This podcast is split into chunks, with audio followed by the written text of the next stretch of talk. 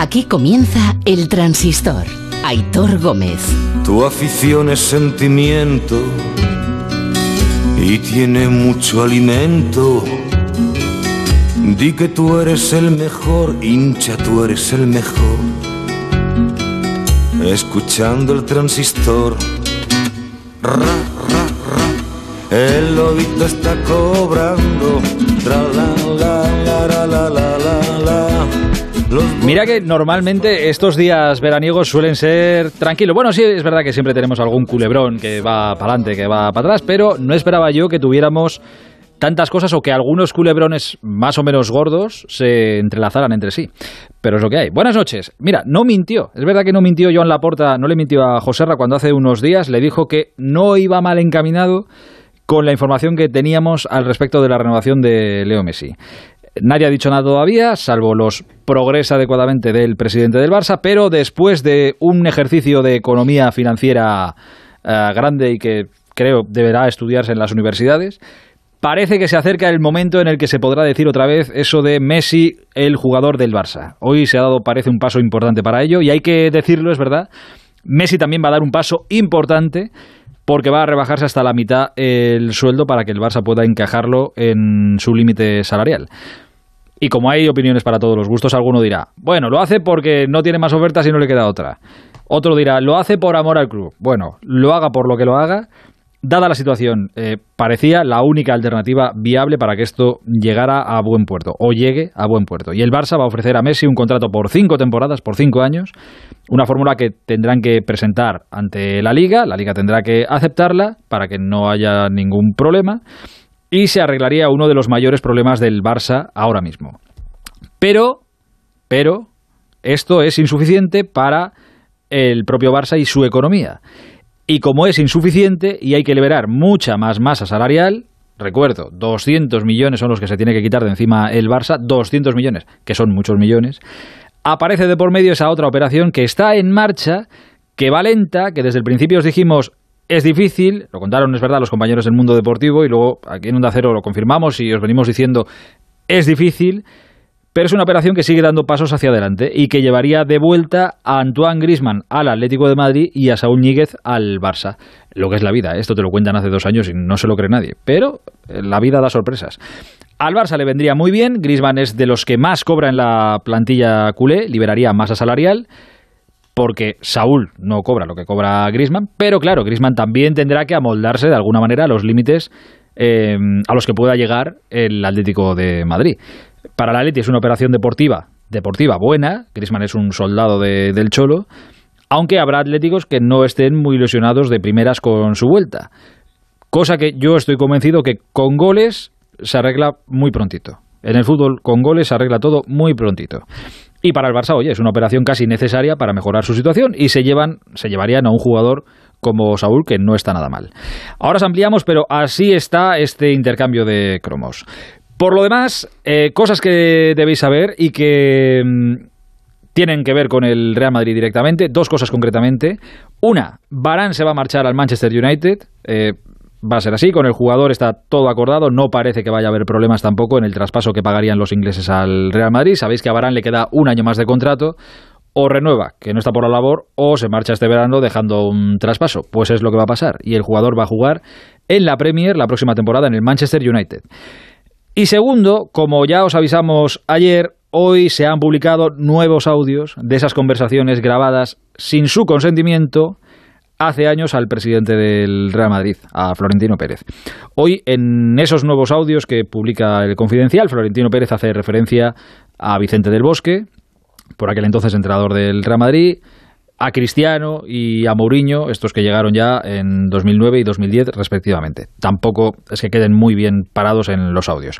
Eh, Sobre esto, quiero que, Busti os, eh, que Busti os cuente algo y ahora eh, os hago una reflexión. Busti, buenas noches. Hola, buenas noches. Sí, ya decíamos ayer que eran audios que correspondían a los años 2007-2010, conversaciones que el pre- en el comunicado del Real Madrid eh, aludían a que habían sido grabadas por el periodista José Antonio Avellán sin consentimiento del, del presidente, lógicamente, de Florentino Pérez.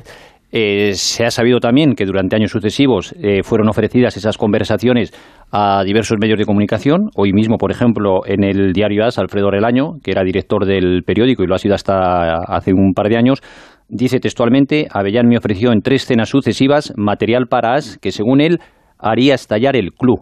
Luego habla que era material, en otro momento, habla de que era material muy sensible que podría desestabilizar al, Real Madrid. Lógicamente, eh, Alfredo Relaño y el diario AS no, accedieron a, esas cintas, ni tampoco se publicó absolutamente nada. Y en el Real Madrid también eran conscientes de que existían esas cintas y también eh, tuvieron oferta para eh, acceder a ellas y que desaparecieran. En concreto, año 2011, en una comida restaurante con barro de Madrid, el propio José Antonio Avellán pidió 10 millones de euros a Eduardo Fernández de Blas. Eduardo Fernández de Blas es vicepresidente del Real Madrid. Eh, uno de los hombres que siempre acompaña a Florentino Pérez en todos los desplazamientos, el hombre que tiene más relación también con las peñas, pues como digo, en una comida en el restaurante con barro le pidieron 10 millones de euros por eh, tener ese material y que desaparecieran las, las cintas. Tampoco se sometió al chantaje y las cintas se fueron ofreciendo sucesivamente en medios de comunicación y a personas hasta que este mismo año, en concreto hace un par de meses, llegaron también al diario El Mundo, que no consideraron oportuno publicarlas, al diario de Internet Voz Populi, que tampoco lo hizo, y sí el Confidencial desde, hace, desde ayer ha accedido a la, difusión de este, de este material. Eh, ¿Por qué no lo han hecho otros medios? Pues según han dicho en algunos sitios eran porque no lo consideran oportuno por razones morales, bien también porque se, podía, porque se había estado mercadeando con ello durante mucho tiempo y en otros casos por asesoramiento jurídico al entender que podía ser eh, condenable la difusión, ya que entienden que no es un asunto de interés público, es decir, que no se revelan, por ejemplo, hechos delictivos, sino que son más bien cotilleos. Por eso, el Real Madrid, y en concreto el presidente, ha dado traslado al despacho de abogados de Gonzalo Rodríguez Mourullo, que es un abogado penalista, de toda la documentación para presentar una demanda contra José Antonio Avellán y contra el Confidencial. Es una demanda en defensa del honor, la intimidad y la imagen del propio presidente del Real Madrid. Ya todo esto, mañana habrá más audios. Creo que mañana, Creo que mañana toca a los periodistas. No sé de quién. De quién Yo creo que me se hablará. Yo creo que me soy muy joven. Mañana me parece que toca el momento de, escuchar audios sobre, sobre periodistas. Pero ahora mismo el asunto queda en manos ya de este bufete de abogados y la demanda puesta por el presidente del, Real Madrid. Qué feo todo, que, que la verdad es que es asqueroso el, el asunto ¿eh? del chantaje de grabar a alguien sin que lo sepa. Bueno, sobre esto y escuchando ayer a... Quería hacer una, una muy pequeña reflexión. ¿eh? Escuchando ayer a nuestro compañero Juan Matrueva al cerrar el programa, eh, pensando luego yendo para casa, se me hacía una, reflexión porque parece que ahora, y sobre todo en este gremio, a los periodistas se nos pide que tengamos una opinión formada, una cosa es que estés informado y otra cosa es que tengas una opinión formada y firme y tajante sobre todo. Y si no la tienes es que no vales para nada. Y sobre este tema parece que hay que ser tajante y estar en un sentido o en otro y posicionarte con todas las de la ley, porque si no, no vale para nada. Y yo creo que eso no está bien porque la capacidad de poder dudar o no tenerlo todo claro o no coincidir en todo con el resto no es algo malo, y menos en un gremio como el de los periodistas, ¿no? donde poner en duda las cosas es eh, un valor.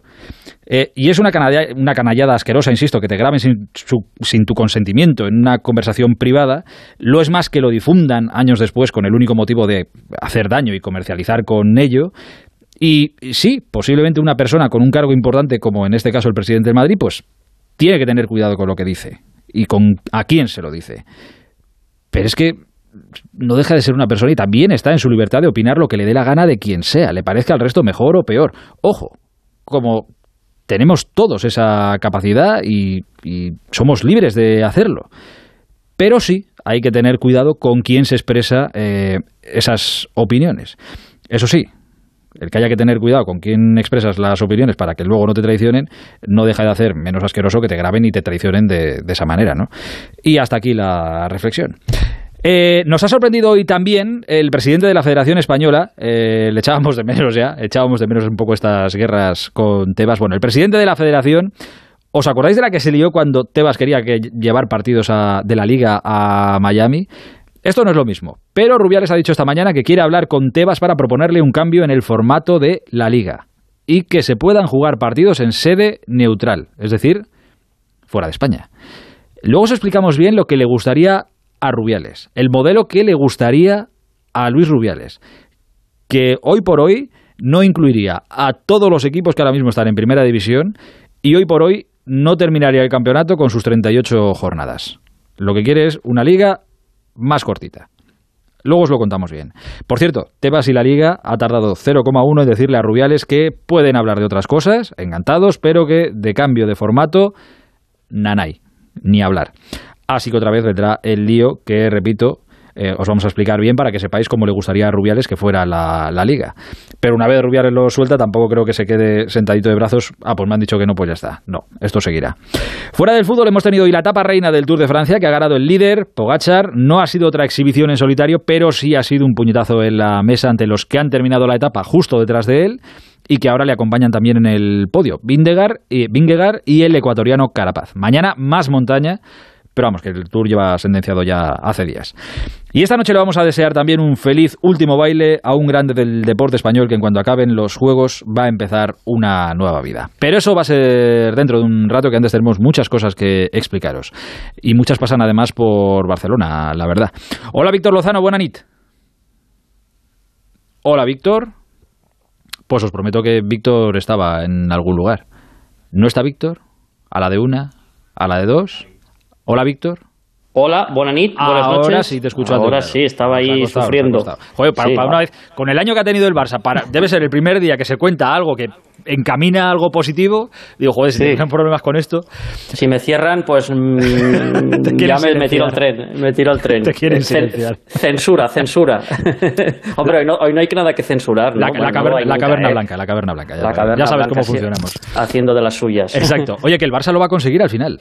Sí, lo va a conseguir y, no está resultando en absoluto fácil. Yo diría que, bueno, a ver, eh, que hay gente mucho más mayor que yo que recordará otras operaciones, pero yo una tan complicada, tan compleja y, bueno, y con tanto galimatías no la, no la recuerdo. Eh, es verdad que el Barça se ha encontrado, o mejor dicho, la Porta se ha encontrado en una situación eh, dramática a nivel económico, que ha tenido, por lo que ha tenido que hacer arte de Birli-Birloque para que el mejor jugador del Fútbol Club Barcelona, lo dicen algunos, eh, que el de la historia del Club Blaugrana y también del fútbol, pues pueda, pueda renovar. Lo cierto es que eh, poco a poco se está llegando a buen puerto hasta el punto de que ese principio de acuerdo ya es una realidad entre las partes. Eh, lo adelantaba esta mañana el diario La poco, después lo hemos ido todos eh, bueno, pues confirmando y sabiendo ya que Messi firmará un contrato por cinco temporadas con una notable rebaja de, sueldo. En la primera se lo rebaja casi a la mitad para encajar en el límite salarial de la liga y así el club poder inscribirlo, porque es que el drama era que es que no podías, mm, bueno, lo podías renovar, pero es que no lo podías inscribir, eh, dependiendo de lo que cobrara, evidentemente. El argentino pasará a cobrar unos 20 millones de euros en esta primera campaña, de cara a la siguiente vería aumentada su ficha y a partir de la tercera temporada la cifra volvería a bajar progresivamente. A ver, todo está supeditado, este acuerdo está supeditado al visto bueno definitivo de la, de la liga. En ellos están trabajando. antes, de, antes de seguir, Víctor, que decimos, el Barça le va a ofrecer a Messi cinco años. Eh, Messi no va a jugar cinco temporadas en el Barça. Mm, no, no pinta. Evidentemente nadie puede eh, vaticinar qué puede pasar eh, en el futuro y menos tan a largo plazo, ¿no? Pero sí que es verdad que, bueno, se va a firmar por cinco años porque es, es la fórmula que ha encontrado el, el Fútbol Club Barcelona para poder encajarlo en, el, en lo que es el, el bueno, en el este límite salarial. Es la fórmula eh, que, bueno, que permite al Barça inscribir a, Messi, dado que este límite salarial a la baja que tiene el Fútbol Club Barcelona para esta temporada lo imposibilitaría de otra manera. Es decir, que, que, aquella, aquel formato de, dos años en el, en el Barça, más luego dos años en la Major League Soccer como embajador culé, más después un regreso al club en los despachos, eh, un contrato que se podía haber alargado incluso diez años, queda descartado porque mm, de, esta manera no hay manera de encajarlo en el, en el, bueno, en el, en el tema del, del, del, tema laboral, del tema mm, salarial, mejor dicho, del, del Fútbol Club Barcelona. Con lo cual, eh, falta ahora el acuerdo, mm, bueno, que dé el visto bueno definitivo el acuerdo la, Liga. En eso está trabajando el Barça a marchas forzadas, con el propio Laporta, también el director de fútbol Mateo Alemán a la cabeza, en contacto directo con Javier Tebas. Y según el club, me decían esta tarde que, bueno, que es cuestión de tiempo, que esto creen que, simplemente va a ser un trámite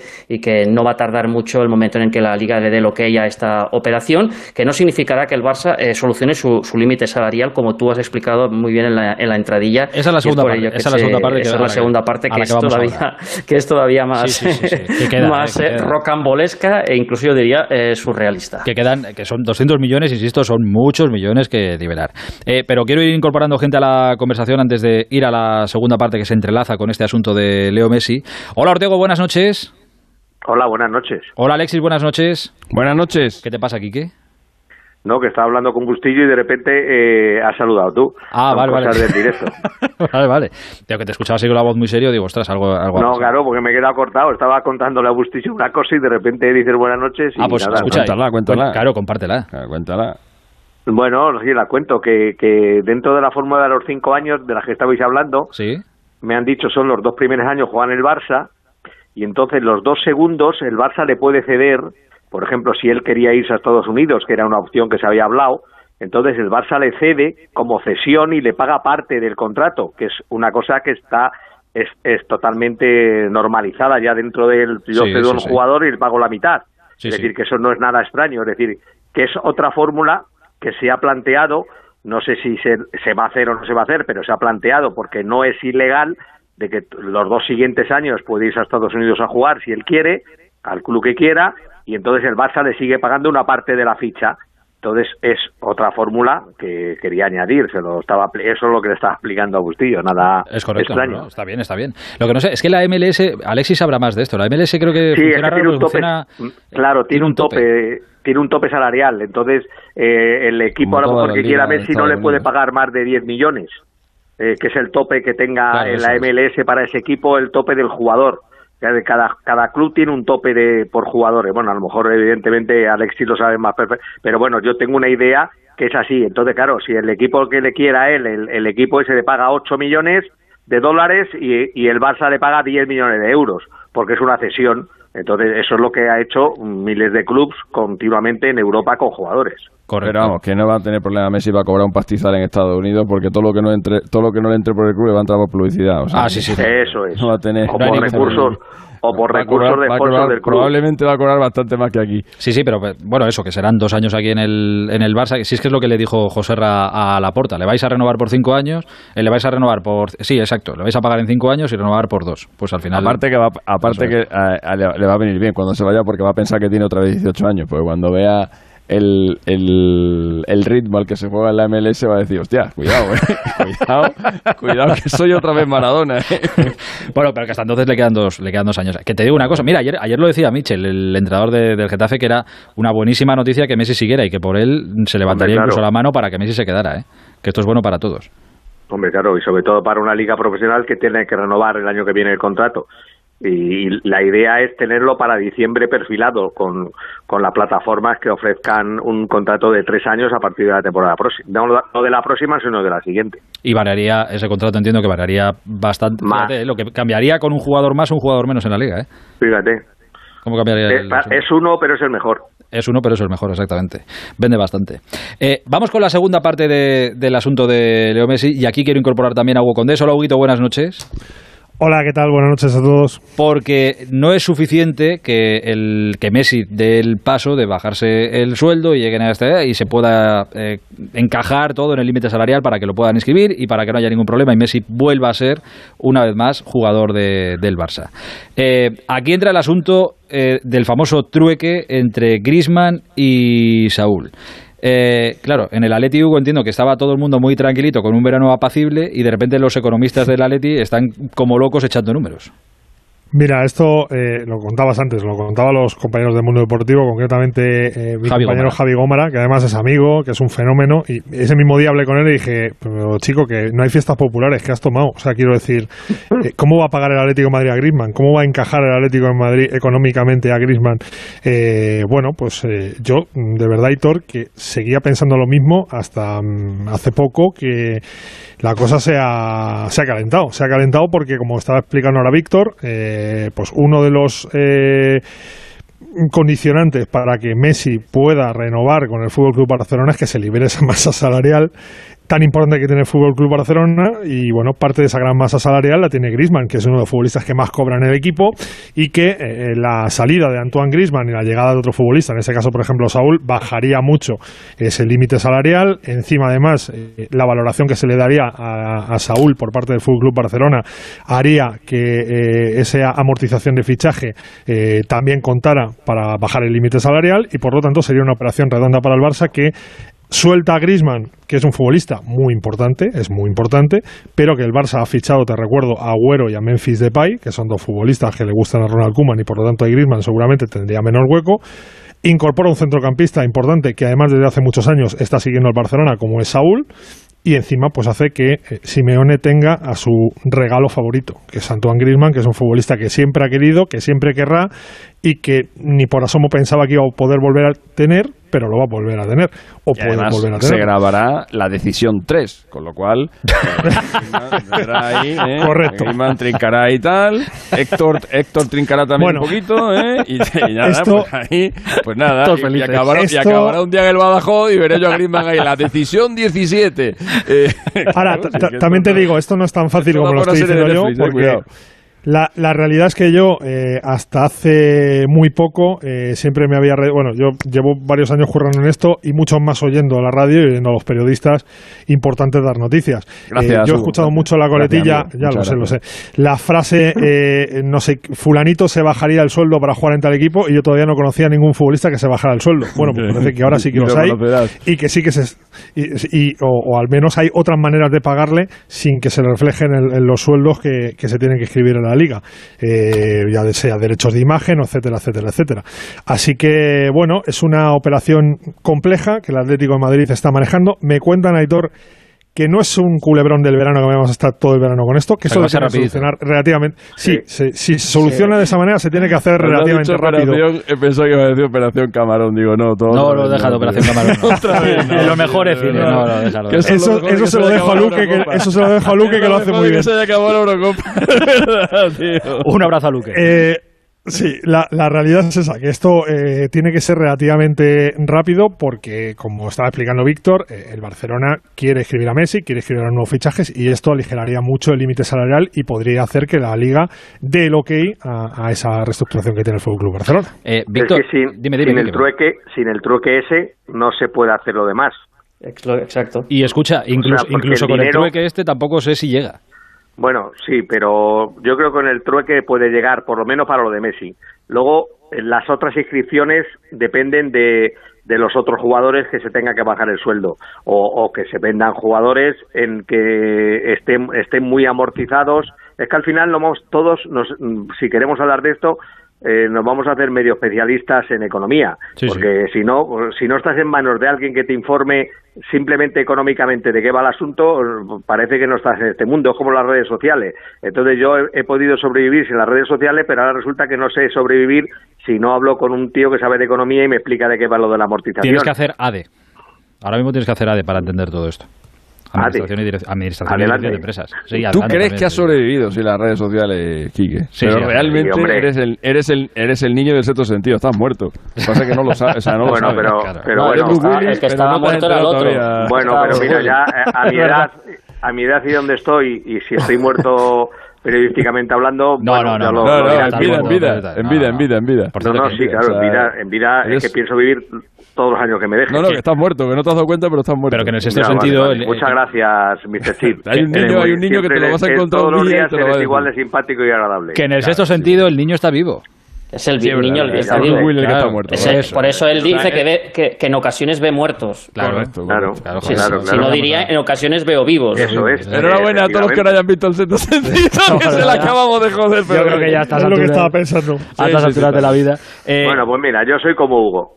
Pensaba que era imposible. Además, es más, el otro día estaba Santinoya, claro, y joder, te da un respeto cuando un periódico da con esa fuerza la noticia, la dan portada claro, un respeto periodístico porque lo tienes que tener a todos los compañeros y más a, un periódico del mundo deportivo y Santi. Entonces, claro, yo decía, pero a ver, ¿cómo la Madrid va a pagar 23 millones netos que gana, bueno, puede ser 21, 21 este año y 23 el siguiente, es igual, vamos a poner 20. ¿Cómo va a pagar 40 la Leti? Si la Eti Madrid va no Y yo no sé lo que han hecho, bueno, sí lo sé lo que han hecho, Es que el secreto de todo es, parece ser, como han dicho, es que eh, la Atlético de Madrid no paga nada porque a Saúl se le valora en, Es en que el, es la el dinero clave. que hay que amortizar.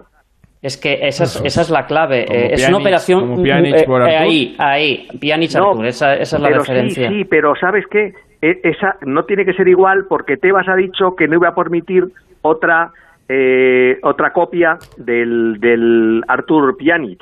Entonces creo que tiene una segunda vuelta. Porque ya Tebas lo dijo un día claro, no voy a Mira, permitir hay- más cambios de jugadores. Lo dijo. Hay otro detalle, eh, eh, Enrique, que es que eh, Grisman seguramente en este primer año se bajaría ese sueldo eh, que estabas hablando de los 23. Claro, como Eh, vi- y el como Atlético Messi. de Madrid, además, date cuenta que libera el sueldo de Saúl, que ha liberado parte del sueldo de Vitolo y que liberó el sueldo de Diego Costa el año pasado. Es decir, ese margen tan estrecho que tenía el Atlético de Madrid el año pasado en cuanto a sueldos, tiene algo más de margen gracias a esas tres operaciones. Eh, y por ahí es donde podría encajar el sueldo de Griezmann, donde puede encajar esa ingeniería para. Sí, pero el de Saúl va por el de Depol, ¿eh? Ojo.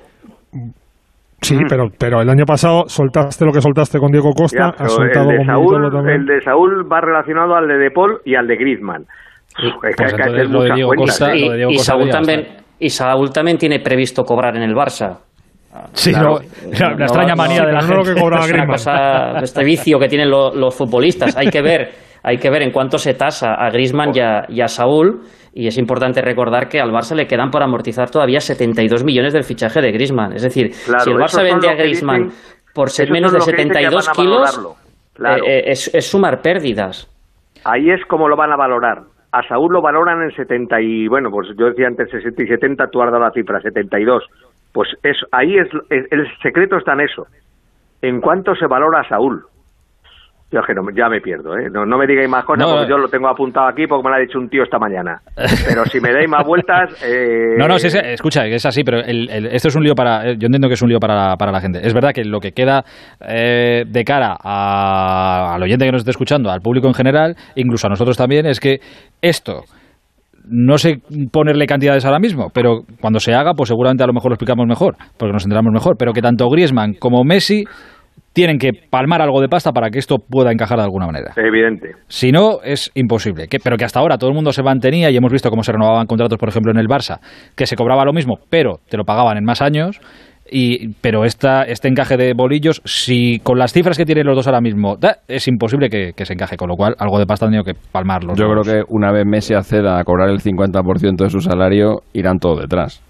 Pues claro, Esa es la gran pregunta. Claro, hombre, no, hombre, Piqué, seguro, vamos. No, Sergi. Roberto, Busquets, Claro, tú va- vas a Piqué que de momento a están que encasillados. ¿No te vas a bajar todo el sueldo? ¿Se lo ha bajado Messi? Venga, hombre, tira por ahí. Él está en su derecho de decir que no. Es que Messi ya no sé, se baja pero- la mitad, se baja más de la mitad el primer año. Sí, sí. El De primer año más 75, claro, de 75 a 20 netos. Eh, dame, dame un. Sí, que lo pillara, quien pillara la mitad de la mitad. Eh, dame No, a ver, dos minutos. Si, si tienes tú el dinero por castigo, no me digas. Eso también es verdad, que Alexis tiene mucha pasta, pero no lo dice. Eh, dame dos minutos y zanjamos este tema y libero a aquí que, sé que tiene prisa esta noche.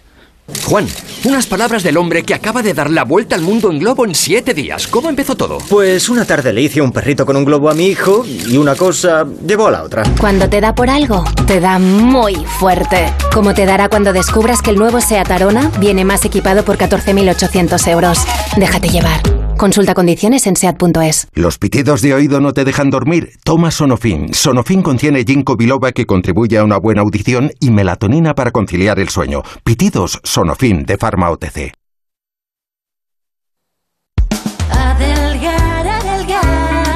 Ahora es el momento de recuperar tu figura para este verano, porque todos nuestros tratamientos tienen hasta un 43% de descuento. Método Adelgar, adelgazamiento, estética. Ahora es el momento. Reserva tu cita informativa gratuita y sin compromiso en el 91 577 4477 y en adelgar.es. Adelgar, adelgar. Venga a las rebajas de Muebles a Dama. Precios insuperables con la misma calidad de siempre, en una gran variedad de estilos y modelos, con su habitual trato amable, transporte y montaje gratuitos y la mejor financiación. Todo lo bueno de Muebles a Dama, pero ahora con rebajas. En General Ricardo 190 y en la web mueblesadama.com. Muebles a dama. Para ser el primero tienes que trabajar duro, mejorar cada día y no bajar nunca la guardia. Para ser el primero tienes que... ¿Venir a probar el nuevo Nissan Qashqai? Visita tu concesionario Nissan del 9 al 17 de julio y sé el primero en conducir el nuevo Nissan Qashqai electrificado con tecnología My Hybrid y etiqueta Eco. Red de concesionarios Nissan de Madrid. Mamá, mamá, la silla del comedor no es la más adecuada para estudiar. Hija, ya me lo dice también tu padre en su teletrabajo. Pasaremos por la exposición de Mercaoficina, que tiene miles de sillas giratorias y fijas desde 25 euros, y todo quedará solucionado al momento. O bien, a través de su página web. Mercaoficina, siempre pensando en sus clientes. ¿Quieres vender tu coche? Busca, compara y si alguien te paga más, ven a Ocasión Plus. Mejoramos cualquier tasación, mejor precio garantizado, pago en 30 minutos. Ocasión Plus. Ocasión Plus, nueve centros en Madrid. Localiza tu centro más cercano en ocasiónplus.com, abiertos sábados y domingos.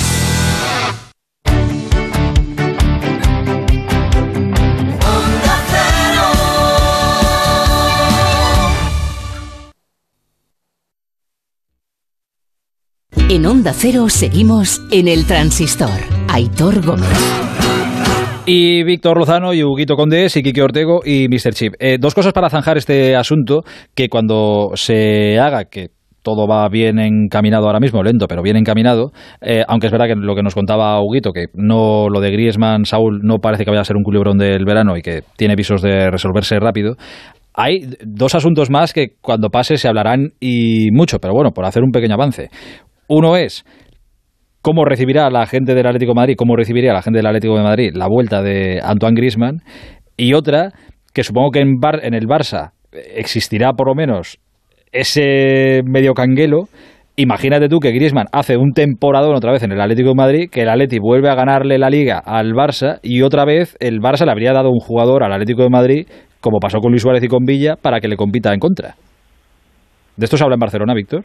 Eh, de, se habla se habla y mucho. A ver, eh, Hugo Condés, eh, como no podía ser de otra manera, nos ha vendido aquí los puentes de Madison, Pretty Woman y grandes éxitos del romanticismo, conforme todos ganan.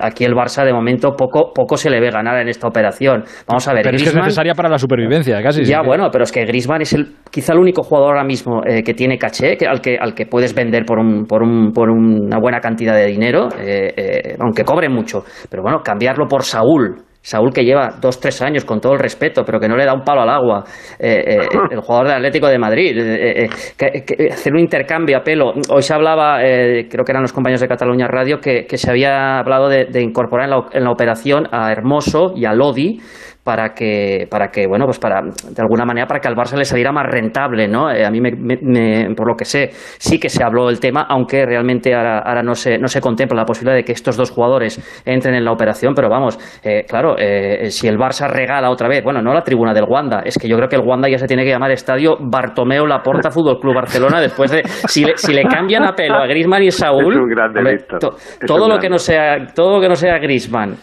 eh, eh, y, y, es decir, Saúl y, y 40 millones para el Barça al menos, bueno, es lo que hablábamos, ¿no? 72 millones que tiene que amortizar es una operación nefasta para el Barça y eso Víctor, evidentemente se eh, habla. Lo, lo, primero tengo que decirte que yo soy más de Love Actually, en ese estilo de película. y luego, más allá, más, sí, sí, sí, sí.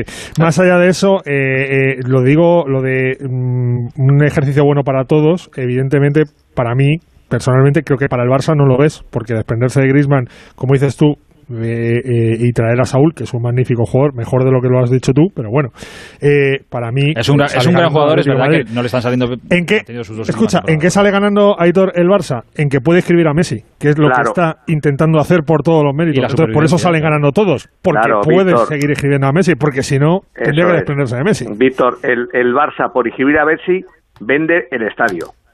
O sea, Laporta ahora mismo no puede pasar a la historia por el presidente que deja japar a Messi. Ya la ha dejado japar 20 días, o 15, perdón, 15. 15, 15. Sí, 15. No, no puede dejarle 5 días más. No puede dejarle. Entonces, que, que tiene que vender a Griezmann. Es que además, si vende a Griezmann, eh, al final son los 72, o hay gente que dice que son 80, a ver, 72. Yo doy por buena tu cifra. Al final, 72 siempre será la amortización. Es decir, si tú lo vendes por 100 al PSG, un ejemplo, de los 100, 72 es amortización, con lo que al final ganas 28. mm, te lo quitan encima, eso sí, te quitan la ficha, pero es decir, Te es quitas que, la ficha, ¿eh? claro, te quitan la ficha, pero pero ya está, pero tú te- solo solo has recuperado 28. Mm, Es que la- las amortizaciones que, que parecen que no existían porque todo el mundo pensaba, no, es que pagar 100 y los 100 se pagan al principio. No, los 100 se dividen entre 5 años y son a 20 por año y llegas a 100. Entonces, claro, al final el Barça por inscribir a quien quiere inscribir por encima de todo, pues ya te digo, vende vende el estadio y, y se queda sin estadio porque el, el- el nuevo no está hecho.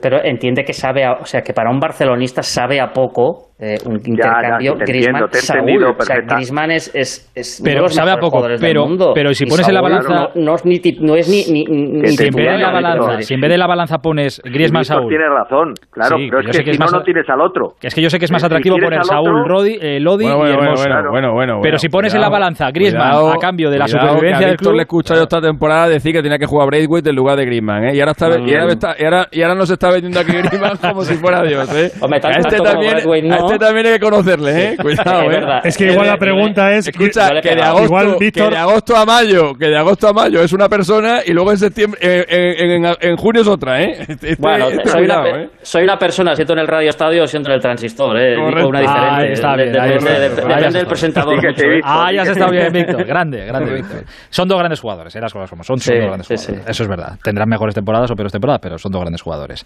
Eh, Quique, te mando un abrazo muy grande, ¿eh? Bueno, pues van, buenas noches. Cuídate mucho.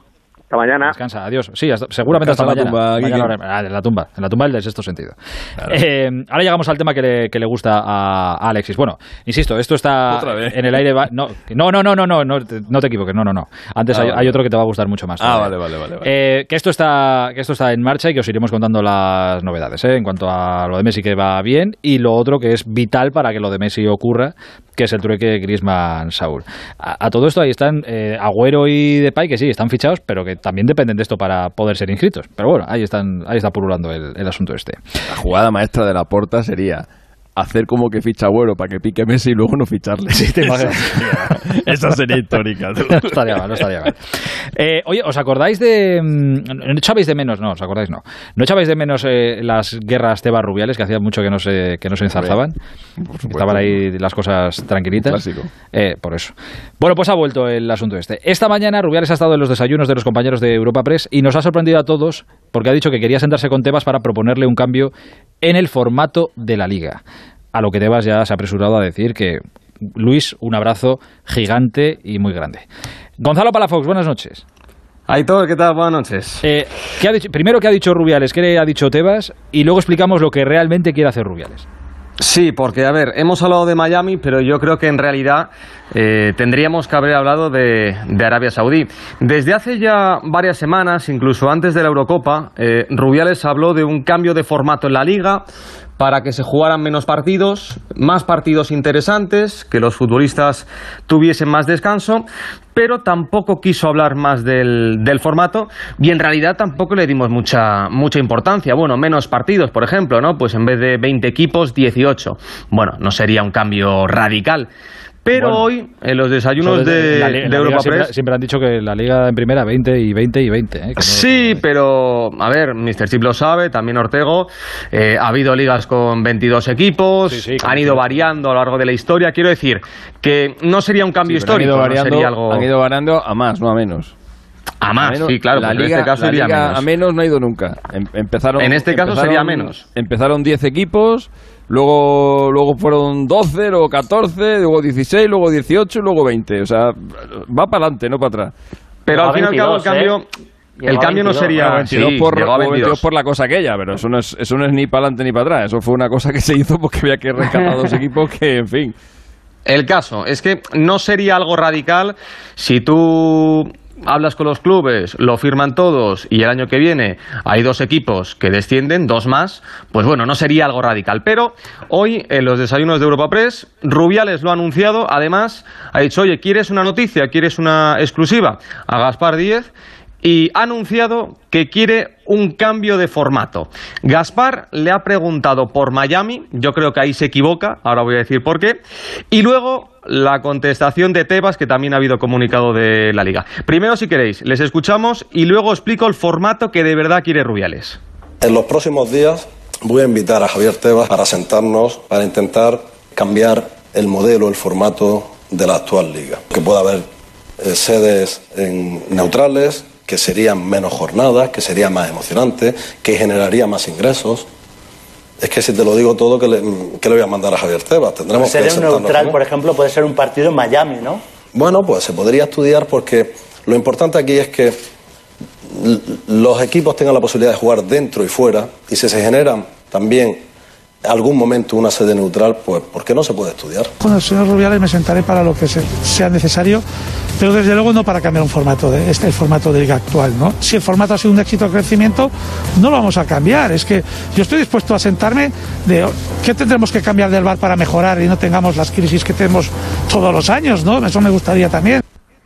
Bueno, y, y además ha habido comunicado, lo deja claro la liga, es la única de las grandes ligas que no ha perdido dinero en el balance de este primer año de, de COVID, Eh, además tienen un contrato firmado recientemente con E ESPN, eh, los últimos 10 años, 20% ocho años. más ¿Ocho? de... Ocho, ocho. ocho Ocho años. añitos, vamos Ocho a años. tener En los últimos... ESPN, correcto. En los últimos 10, 20% más de aforo en los estadios, por lo tanto, entienden desde la liga que el éxito es rotundo.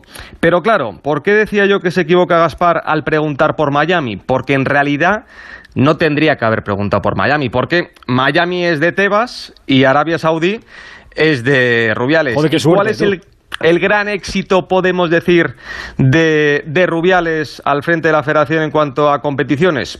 Pues la Copa del Rey, que ha reducido los partidos y que ahora parece que es bastante más interesante, y evidentemente la Supercopa de España, que antes eran dos, dos partidos, o sea, si tú quieres reducir el calendario no pasa de- de dos a cuatro, pero ahora son cuatro partidos, es verdad que los equipos siguen jugando dos, hay más partidos, y en Arabia, bueno, no se ha podido jugar en Arabia este, estos últimos años, pero en realidad es lo que es lo que quiere Rubiales.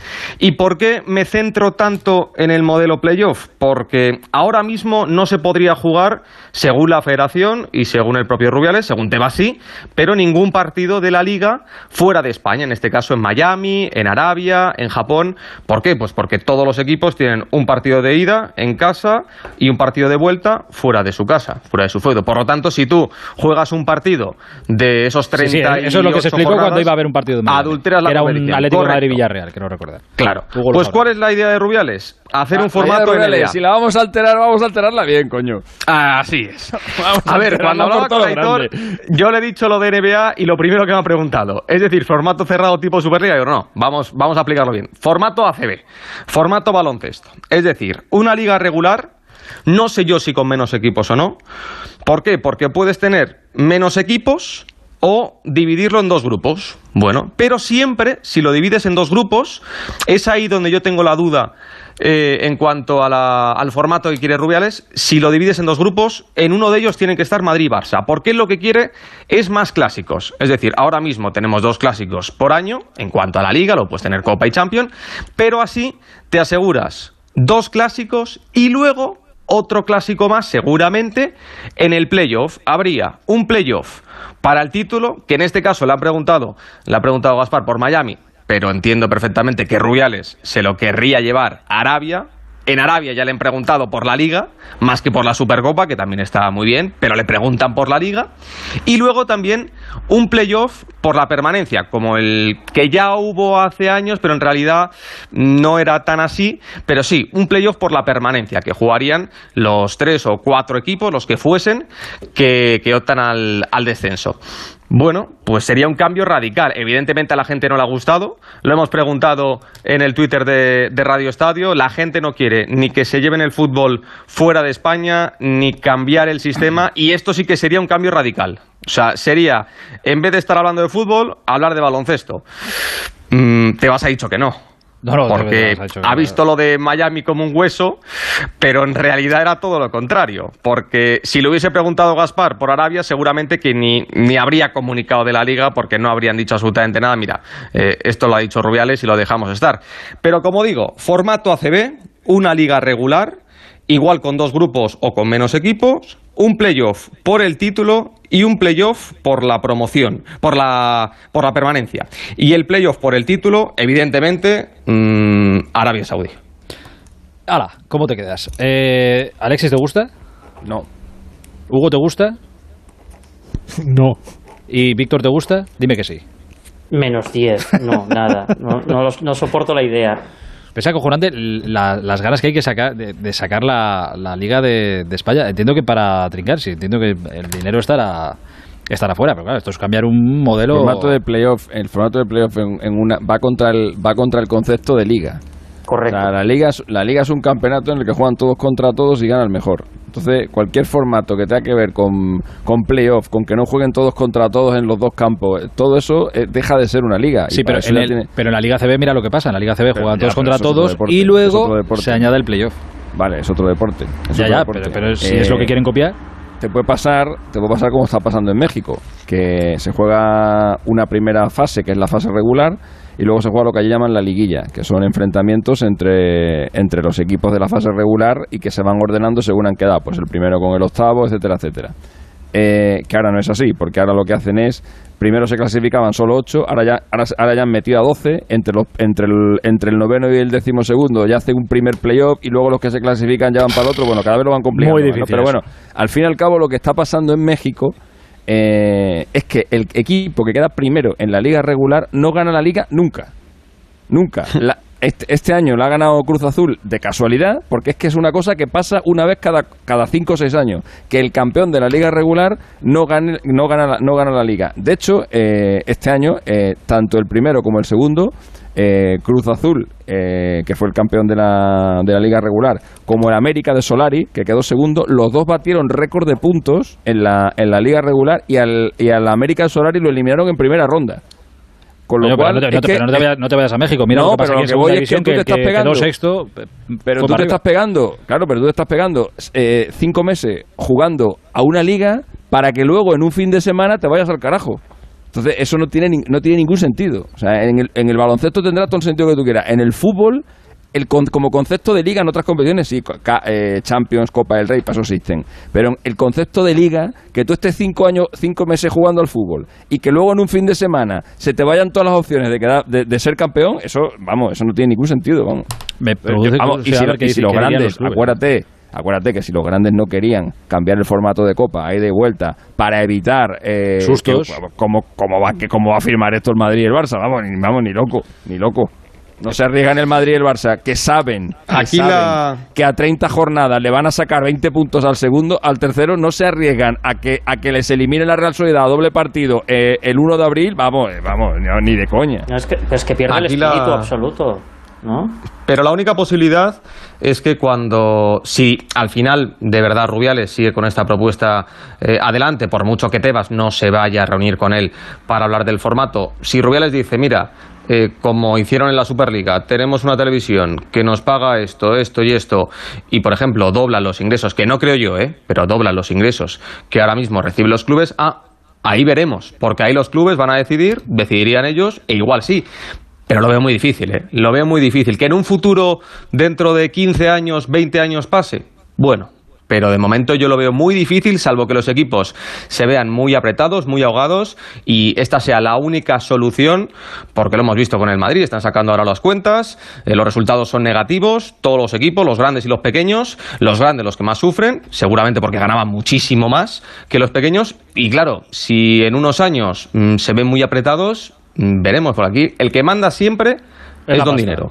El que manda, el que manda siempre es la pasta. Lo que Pero, pasa que, pero no mandaba el aficionado. sí, sí. No decían que. No, el aficionado también. No, no, no, no, perdona. No, no. Aquí manda. Claro, esto se tiene Bueno, que relacionar. el aficionado Porque manda si tenemos cuando- más aficionados viendo el playoff. Claro, Claro, y pagan más por ver los partidos, pagan más la tele, pues entonces habrá más dinero. Mm, Si luego tú lo vendes y a los tres años te das cuenta que el aficionado no paga, pues te aguantará tres años y poco más. es, porque el Sí, aficionado, si tú que, te- esto es una, que esto es una cosa que la gente que la gente vende, sobre todo los defensores de la Superliga, cada vez que aparece una cosa de esta, cada vez que alguien se gasta una millonada, ah, pero no mandaba el aficionado, el aficionado manda siempre, porque tú vas a poder hacer lo que te dé la gana, pero luego el que te va a levantar el pulgar o te lo va a bajar es el aficionado. Así Y es. Si el aficionado no va al campo, no compra los partidos y tal, se va al carajo todo. O sea que el aficionado manda siempre, porque es el que tiene la última palabra. Es el que y compra. por Sí, eso, sí, el- sí, y por sí, eso sí hay que hacer formatos, por eso hay que hacer formatos que le gusten al aficionado, porque es el que pone la pasta al final. Las televisiones emiten fútbol porque lo ve el aficionado. Si el aficionado deja de ver el fútbol, se acabó, se acabó las televisiones, También las te- televisiones dejan de pagar. También te digo una cosa, que ya está. Que, que es verdad que, pasa en España en todos los ámbitos de la vida que somos muy reticentes a veces al cambio y por ejemplo, no digo que todos los cambios sean, vayan para bien, ¿eh? pero por ejemplo, se ha cambiado la Copa del Rey y creo que en eso sí que han estado bien y que la, La Federación Copa ha ganado eso. que ser así. Pero es un cambio menor, ¿eh? Es un cambio Sí, menor. será un cambio se ha cambiado menor, la sí, Supercopa. que sí, que la sí. Copa del Rey es un torneo del caos. Y, Exacto, y- y exacto, tiene que ya. ser así. Ahora tiene la Pero- esencia de lo que es la Copa del Pero mira, eh, los que son un poquito más mayores recordarán que en la Liga, a finales de los años 80, Aquí eres se creó más el mayor. playoff. Hubo un playoff. Hubo un playoff, sí, hubo sí. un playoff que duró exactamente una temporada. Y, y encima no era el playoff, no era el playoff eh, este que estamos vendiendo ahora. Eh, se cogió a los seis primeros equipos, eh, a los seis del medio y a los seis de, y a los seis de abajo. Y entre ellos volvieron a jugar 10 jornadas a ida y vuelta. Es decir, eh, hubo una liga de, de 34 jornadas y luego, además de esas 34 jornadas, por ejemplo, los cinco, los seis primeros, en los que me recuerdo yo que estaba el Madrid, el Barça, el Español, no, eh, no sé quién más estaba por allí. Por ejemplo, recuerdo que el Atlético de Bilbao, Zaragoza, el, Sporting, Atlético estuvo por el descenso y el Atlético de Madrid estuvo en el grupo intermedio, ¿vale? Porque quedó séptimo o octavo, ¿vale? Bueno, pues luego, entre esos seis, jugaron a ida y vuelta, cada uno con los otros cinco, luego otras 10 jornadas más. O sea, fue un playoff, pero de aquella manera. Bueno, pues eso, duró una temporada. A la siguiente temporada dijeron, venga, 20 equipos al carajo. y porque, claro, porque es que eso, eso no sé ni quién se lo coma. Eh, Gonzalo, un abrazo grande, ¿eh? Otro para vosotros. Y estate, Chao, chao. pendi- estate pendiente porque ya te digo yo que Rubiales no se queda de brazos cruzados con el no de Tebas. Y, aquí- Tebas tampoco, ¿eh? No, y Tebas tampoco. No, no, si es que ahora, ahora, escucha, ahora los dos tienen algo con lo que negociar. Tú me dijiste que no a llevarme un partido a Miami, ahora tú quieres que cambiemos esto. Eh, algo se sentarán a hablar, si hablar se sentarán. Pero el formato, el formato, yo creo que no lo van a ¿eh? cambiar. Yo creo Tebas que- ahí lo tiene muy claro. No, no, yo creo que los clubes tampoco van a transigir por ahí a quien se cambie el, el formato. No. Pero bueno, ya veremos. Un abrazo Si grande. quieren que cambie la Copa del Rey. Un abrazo. Adiós, Chao, chao. Gonzalito, hasta ahora. Eh, doy descanso también ya a Huguito Condés. Hugo, un abrazo grande. Un abrazo para todos, chao. Hablaremos pronto. Víctor, un placer, ¿eh? El placer es mío. Un abrazo fuerte a Nos todos. escucharemos estas noches. Adiós, Víctor. Eh, Alexis, quédate, porque vamos a hablar de dinero y como tú manejas mucho, eh, que, que sí, sí manejas, manejas. Que sí, hombre, sí, que Porque- sí. si no pasa, no pasa nada. mismo por decirlo. puedo O sea, ser- has estado, has puedo estado en Majadahonda en un restaurante esta noche que te he visto ver, ahí en Twitter, que era caro. Estamos, Amancio, ¿cómo se llama? Amancio Ortega. Amancio Ortega. No sé ni, ¿Cómo- fíjate, cómo se fíjate llama el si estoy- señor ese? Fíjate, si estoy a su nivel, que es que no sé ni cómo se llama. Eh, estamos Amancio Ortega y yo, claro. Eh, Amancio Ortega. y José hija- Ra no anda mal, ¿eh? Cuidado, ¿eh? Estáis ahí a la par. José Ra no anda mal. Estáis ahí a la par. Eh, Busti, hola de nuevo. Hola. Eh, bueno, antes de hablar de los números del Real Madrid, por cerrar el asunto que le hemos contado al principio, Barán se va a marchar al Manchester United. Va a ser el verano de los centrales. Eh, sí, le queda un año de contrato. Venimos de- diciendo desde hace tiempo que la opción del Real Madrid era, si no quiere renovar, eh, que se marchara ya este mismo verano para que no se fuera libre a partir del, del año que viene. El fichaje de Barán, lógicamente, a nivel económico en el Real Madrid está más que amortizado. Y la situación ahora mismo es que lo que había solicitado Varane al, al Real Madrid en principio para, para renovar eh, era inaccesible para las pretensiones del, del Real Madrid y que él quería, por su parte, una experiencia en la Premier, después de haber jugado en la Liga Francesa y en la, y en la lo, Liga ha- lo ha Española. ganado todo ya. Es un chaval que lo ha ganado todo. Sí, sí, sí. sí. Todo. O sea, el- desde el Mundial a la Champions, a la Liga, a la Copa, todo. y es todo. verdad que quería tener una experiencia en la, en la Premier, cambió de agencia de representación, desde hace algo más de un año le lleva una agencia que se llama CCA Sports y ya sabes que hace un par de días Fabricio Romano, que parece que últimamente todo lo que dice Fabricio en, en Twitter va a misa, pues ya avanzaba que en los próximos días habría una oferta formal del Manchester United. Y lo que sí que podemos eh, adelantar es que la agencia que representa a Varane ya está en conversaciones con el Manchester, que parece que no habría problema entre el Manchester y, y Varane para firmar un contrato y que próximamente, y no tardando, será el propio Manchester el que se dirija al Real Madrid para hacer una oferta formal y en torno a los Pero- 45 o pero 50 que- millones se podría cerrar el, el Pero traspaso. que Fabricio ni que Fabricio. Eh, partido de ida de semifinales de la Liga de Campeones, Chelsea, Real Madrid, o Real Madrid, Chelsea, Radio Estadio, eh, 10 de la noche, aquí el Menda, aquí el Menda, ahí lo que se llevas. enteró de casualidad, de casualidad, pero se enteró de que Barán había puesto en venta su casa. Exacto, yo estaba esa noche cuando lo contaste, sí, sí. Y me, y me dijo Suster, esas cosas no se cuentan Sí. que no? Es- ostras, Digo, eh, ahora sí me acuerdo. Digo, como que no. usted, ¿eh? Digo, ¿verdad? como Eso que no, no. Digo, eso sí, no, digo, digo, entre otras cosas le estoy, le estoy haciendo un favor porque a lo mejor ahora la vende más rápido. Igual no se está escuchando un millonetti y va, y va a comprársela. Sí, porque barato no es. Cuando tú pones a la venta tu casa... Sí, sí, que te vas, claro, sí. Bueno, te vas o te vas a una más grande. pero ya, o a una más pero, pequeña. ya, pero, en fin. Tal cual. Eso Eh, pasó, mira, hace un mes. eh, se ente- bueno, Así que déjate de Fabricio. No, no, digo que lo que comenté hace un par de días que eh, esta misma semana o a lo más tardar la próxima se pondría en contacto directo ya el Manchester United con el, con el Real Madrid. Y ahora que hablabas de eso de cuando tú pones en venta la casa, pues mira, hace poco llegaban también al Real Madrid noticias de que Gareth Bale había inscrito a sus hijos en un colegio británico de aquí de Madrid, con lo cual ya daban por supuesto que, Que, venía que con la volvía, intención claro. de quedarse este año. jodido ahí, ese. Claro, claro. Eso igual no les ha hecho tanta ilusión, pero eh, es lo que hay, tío. Tiene contrato, pues vuelve. que hoy ha habido junta directiva. También que los niños estudien. Y la noticia, bueno, en cierto modo sorprendente, de porque analizaban el ejercicio económico, es que el Real Madrid ha terminado la temporada 2021 con 874.000 euros de beneficio. O sea, ha terminado la segunda temporada de la pandemia con, con beneficio, casi un millón de euros.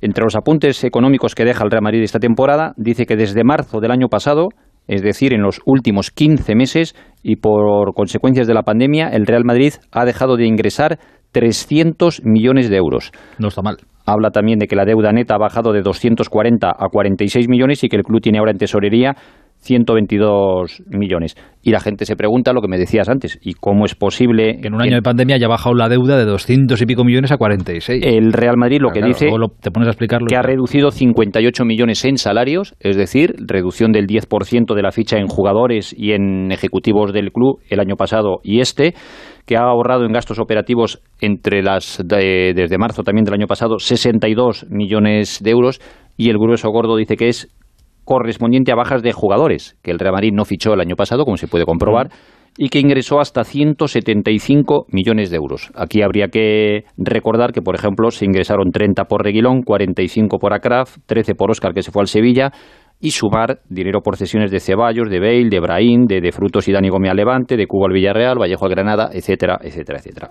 Y Todo esos son los números sin contar las obras del Bernabéu.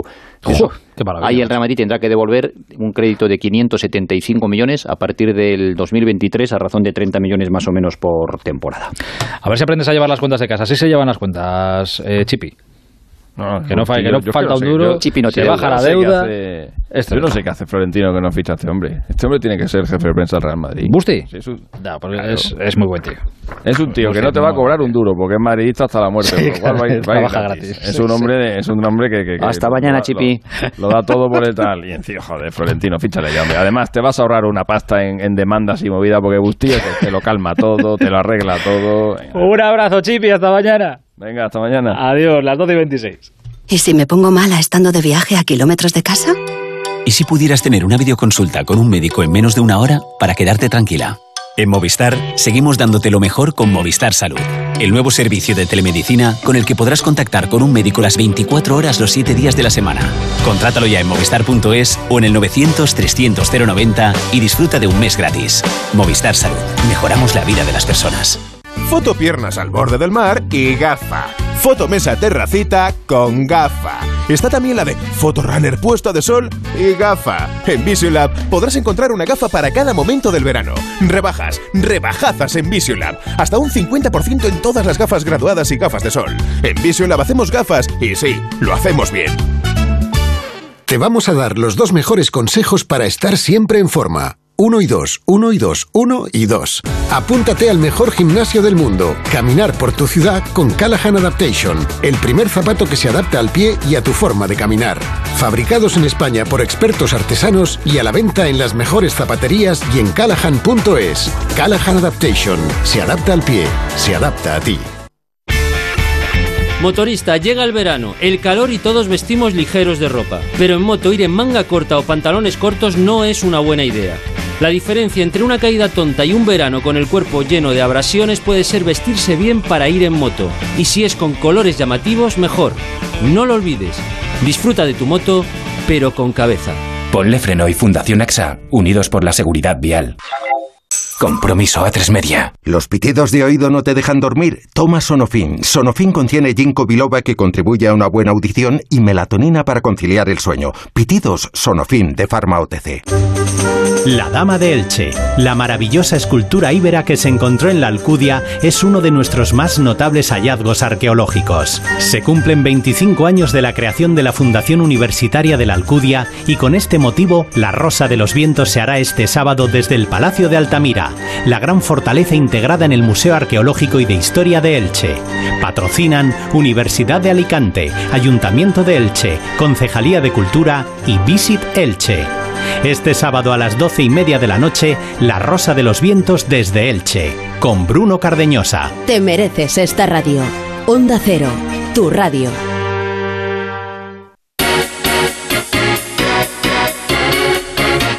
En el Día Nacional de la France, eh, etapa reina del Tour de Francia que ha conquistado el líder de la carrera, es como una película en la que el bueno gana, bueno, pues algo así. Lo que pasa es que no ha ganado con tanta épica como le, hubiera gustado seguramente al líder. Ha ganado hoy Pogachar en la cima del puerto más duro de la carrera, en el Col de Portet. Pogachar que hoy tenía ganas de exhibición y de sentenciar, que ha tenido de su equipo trabajando durante toda la etapa para rematar a él, pero cuando ha querido rematar, chicos, se le han pegado ahí al sillín los que venían detrás, Vindegar y Carapaz que ahora ocupan puestos en el podio y les ha tenido que rematar al final. Por eso no ha sido la exhibición que él quería. Y mañana más montaña. Hola Pedro Delgado, Anselmo Fuerte, buenas noches. Hola, buenas. Buenas noches. Eh, Perico, tú esperabas, esperabas la exhibición. O sea, había habido la, el puñetazo en la mesa, pero tú esperabas la exhibición hoy. Hombre, se veía, ¿no? Que iba a ser esa exhibición, sobre todo porque como había demostrado el dominio que estaba teniendo en este Tour de Francia el maillot amarillo y viendo cómo el equipo estaba trabajando, cómo sobre todo en esa última ascensión durísima, ¿eh? Y cómo lo han trabajado McNulty, luego Rafa Maica y, y ya, pues estaba el escenario perfecto para que Pogachar demostrase quién es el número uno de este Tour de Francia. Y aunque ha llegado esa victoria, yo creo que no ha demostrado ese poderío, como decías tú, Aitor, en, en esta ascensión, porque cuando ha atacado una, dos, tres, creo que ha atacado hasta cinco veces y siempre Vinegar en primer nombre, o sea, en primer lugar, y luego a Rueda Carapaz han respondido a esos ataques, así que... Sí, pero Car- Carapaz, bueno, Carapaz muy simpático porque parecía que iba ahí, que no daba relevo, no daba relevo, y luego ha pegado un ataque que no he entendido tampoco mucho porque no lo ha hecho ya para ganar la etapa. Porque Bueno, es, eso es lo que me comentaba mi compañero Carlos Andrés, que a él no le ha parecido una gran táctica de Carapaz. Y yo le estaba comentando que, bueno, ¿qué, qué hacer? Eh, ¿Luchar la victoria de etapa? Que sí, que yo creo que la habría tenido. O luego quedarse, arrepentirse cuando acabase de este Tour de Francia, no haberlo probado un poquito más lejos, aún sacrificando la victoria de etapa. Yo creo que ha actuado bien. Al final son apuestas. Unas veces te sale, otras no. Y yo creo que ha querido ser primero ha sido ratón o zorro, mejor dicho, ahí guardándose, mostrar mala cara siempre en, la, en televisión, se le veía una cara que iba fuera de punto, pero iba guardando, estaba ahí guardando una energía extra para la victoria, pero luego también se ha demostrado que no tenía ese, esa explosividad que otras veces. Sí que se ha ido, pero luego al final ha pasado factura y ha perdido esa victoria de etapa. Pero bueno, yo creo que para mí eso es lo de menos, yo creo que cada uno tiene que jugar sus cartas y a mí el final me ha parecido precioso porque de una manera u otra hemos visto quiénes van a ser el podium allí en París. Yo creo que los tres de, primeros de la etapa van a ser los tres, en ese orden, los tres primeros de este Tour de Francia. Tal cual. Eh, Anselmo, de todas maneras, hay que agradecerle a, a este muchacho, a Pogachar, que le interese o que le apetezca seguir dando espectáculo, que no se quede sentado, porque ventaja tiene y fuerza tiene para sentarse, ver cómo los demás se pelean y él ganar, pero que por lo menos siga intentando dar un poquito de show al asunto, ¿no? Él ha sabido mentalizado para, para ganar la etapa. Es verdad que a lo mejor esperábamos más porque vimos eh, etapas atrás, aquella, aquella etapa que hizo, que sacó cuatro minutos, pues nos creíamos que, hoy iba a ser igual. Las fuerzas van escaseando y aquello no, no fue normal. Lo normal, pues en una etapa eh, ha sido un poco lo de hoy, ¿no? Que tampoco ha sido normal porque tampoco le hacía falta a él atacar, quería ganar porque ha trabajado el equipo, le ha hecho trabajar el equipo, les, les habrá dicho la, en la salida, si hoy trabajáis y me, más o menos me lleváis controlada la carrera hasta el, hasta pie de puerto, gano la etapa. Y la ha ganado. No, había, no, no le hubiese hecho falta atacar siete o ocho veces que ha atacado, no sé las que ha atacado.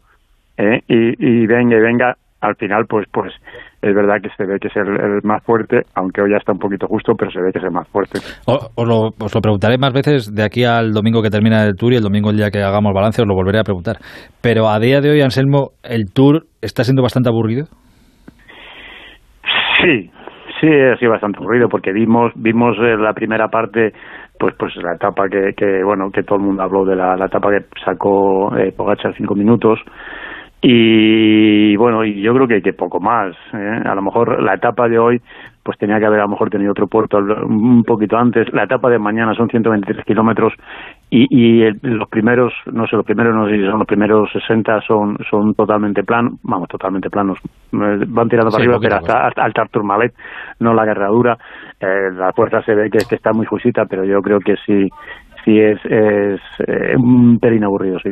Qué pena, ¿no, Pedro? Llegar a... Yo, yo Aitor, eh, no estoy de acuerdo con Anselmo, como Anselmo tampoco está de acuerdo conmigo, cosa que siempre... Me Esto es bonito, es bonito, se valora. Porque también damos distintas visiones, ¿no?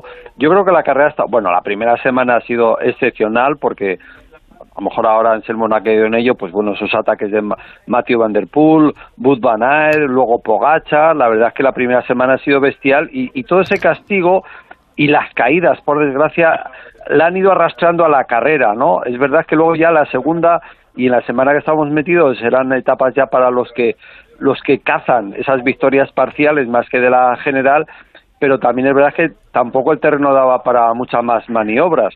Hoy era un día importante, mañana también, pero también estoy de acuerdo con, en eso sí que estoy de acuerdo con Anselmo, que yo creo que tanto hoy como mañana mmm, faltaba un puerto, o sea, Hoy muchos decían que era la gran etapa de montaña de este Tour de Francia y tenía tres. Es verdad que el último era excepcional, un fuera de categoría, pero no puedes hacer 115 kilómetros llanos, pero llanos como la palpa de la mano y decir que es la gran etapa de montaña porque los últimos 60 hay montaña, ¿no?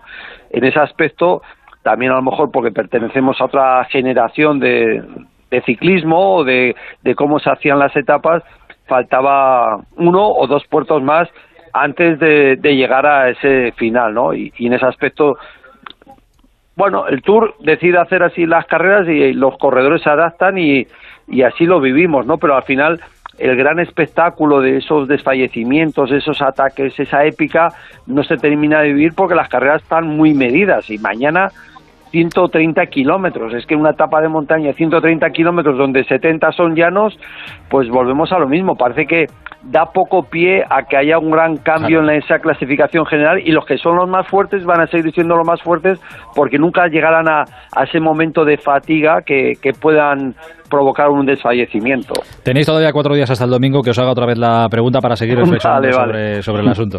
Eh, mañana disfrutaremos de, de esa etapa, eh, es verdad que muchos kilómetros plano, pero bueno, luego es verdad que vienen cimas importantes y míticas en el Tour de Francia.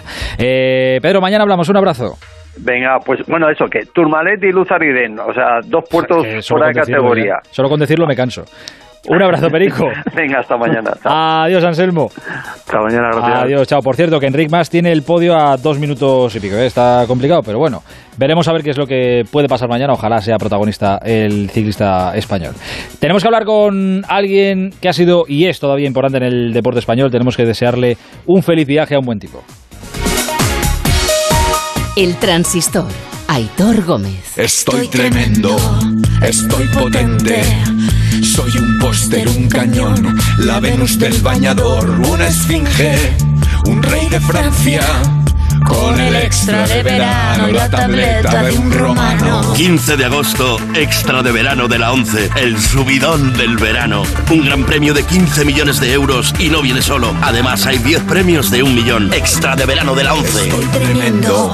Juega responsablemente y solo si eres mayor de edad. Quiero decirte mi secreto ahora. Tengo un sexto sentido. En ocasiones veo ofertas dos por uno. Sí, dos gafas graduadas de marca con antirreflejante por solo 79 euros. Infórmate en soloptical.com. Soloptical, solo grandes ópticas. ¿Quieres vender tu coche? Busca, compara y si alguien te paga más, ven a Ocasión Plus. Mejoramos cualquier tasación, mejor precio garantizado, pago en 30 minutos. Ocasión Plus. Ocasión Plus, nueve centros en Madrid. Localiza tu centro más cercano en ocasiónplus.com, abierto sábados y domingos. En ocasiones veo ofertas 2 por 1 Sí, dos gafas graduadas de marca con antirreflejante por solo 79 euros. Infórmate en soloptical.com. Si es que ya lo digo yo siempre, dúchate que sale económico, pero eso sí, hazlo en un plato de ducha de Duchamanía. Hazme caso, ¿no ves que una bañera tiene más peligro que meter los dedos en un enchufe? Y mira que son bonitos los platos de ducha de Duchamanía. Oye, con suelo antideslizante, sus mamparas, para entrar a vivir, pues eso, dúchate que sale económico y llama a Duchamanía, que no me enteré yo que no lo haces. En Madrid, Paseo del Molino 6, 91 468 4907 y duchamanía.es. Restaurante Carlos Tartier en la calle Menorca 35 te ofrece pescados frescos, cachopos, el verdadero cabrales y mucha, mucha sidra natural. Restaurantecarlostartiere.com Teletrabajando desde casa. ¿Ya echas de menos el confort de tu lugar de trabajo habitual? Llévate la comodidad y ergonomía de tu oficina. Por un día, una semana, un mes, un año. En alquiler o compra, de tu oficina a casa. Y además, si eres autónomo o empresa, disfruta de las ventajas fiscales. Mercado Oficina, la solución perfecta. Mercaoficina.es. Onda Cero, Madrid. En Onda Cero seguimos en el transistor. Aitor Gómez. Bueno, la verdad es que ahora que me, que me doy cuenta, no han empezado todavía los Juegos Olímpicos, pero estamos un poco lacrimógenos última, últimamente. A ver, igual lacrimógenos tampoco es la palabra correcta, pero es verdad que estamos de despedidas de gente tan, tan buena. Hay tantos últimos bailes en estos Juegos Olímpicos tan raros en, en Tokio.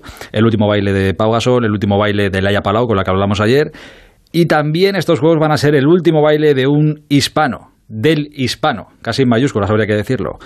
Don Raúl Entre Ríos, buenas noches. Hola, buenas noches. ¿Qué tal, cómo estás? Muy bien, muchas gracias. Oye, dime, dime la verdad, con el corazón en la mano ¿eh? y con toda la sinceridad de la que puedas. Si pudieras ahora, ¿te hubieras callado todo y hasta acabar los juegos no hubieras dicho, eh, señores, me voy? No, no, no, ni mucho menos. ¿No? Eh, no, no, no. Creo que es una decisión que ya tengo bastante meditada, que, que además eh, llevo entendiendo eh, durante las últimas temporadas que, que esto tiene un, un punto y final y, y bueno, eh, se ha dado la circunstancia de que va a ser en, en los Juegos Olímpicos y creo que no hay mejor forma de, de cerrar un, un círculo tan importante para mí como es este, en, en, en, un lugar tan, tan privilegiado. O sea, que lo llevas, entiendo que lo llevas bien, que, que el haberlo dicho, que vamos, que se sepa públicamente desde hace tanto tiempo, a ti te ha venido incluso hasta, hasta bien. Bueno, eh, yo creo que es importante tener la, la posibilidad de, elegir el momento en el que te puedes ir. Yo he decidido hacerlo en un momento en el que, por edad, es, es uh, lo correcto, creo, y, y bueno, también quiero ser un jugador eh, competitivo hasta el último torneo que, que, pueda disputar, ¿no? Y eso he intentado. He tenido una temporada eh, muy especial, una temporada en la que me he podido despedir de muchos lugares, de muchas competiciones y, y hasta el momento además ha sido eh, extraordinaria, ¿no? A nivel de, de, títulos y de experiencias, con lo cual, bueno, vamos a intentar aprovecharlo hasta el final. No, no, desde luego, esta temporada, o sea, a nivel por lo menos de, de club, eh, o sea, es que el último baile te ha salido sensacional, ha ganado todo con el Barça, no habéis palmado ni un solo partido, solo te queda, es verdad, esta guinda de, de los juegos. Eh, debajo de esa fachada de tipo duro y de hispano, eh, ¿eres un tipo nostálgico o no mucho? Sí, sí, lo soy. ¿Sí lo eres? sí, sí, sí. O sea que en, en, todos estos meses en los que, como dices, te has podido ir de, despidiendo de, de, gente, de sitios, de momentos, eh, ¿te has ido guardando algún que otro recuerdo? Así que, sin que a lo mejor nadie se diera cuenta, pero que tú sabiendo que era el último, la última vez que voy a estar aquí o la última vez que voy a hacer esto, me, me quedo con esto. Sí, sí, sí. La verdad que la temporada ha sido totalmente en esa línea, ¿no? Porque, bueno, eh, ya sabes que va a ser la última vez que vas a disputar una Copa del Rey, la última vez que, que vas a jugar en una determinada pista. Bueno, hay un montón de momentos con los que te quieres quedar porque sabes que eso no, no va a volver a repetirse.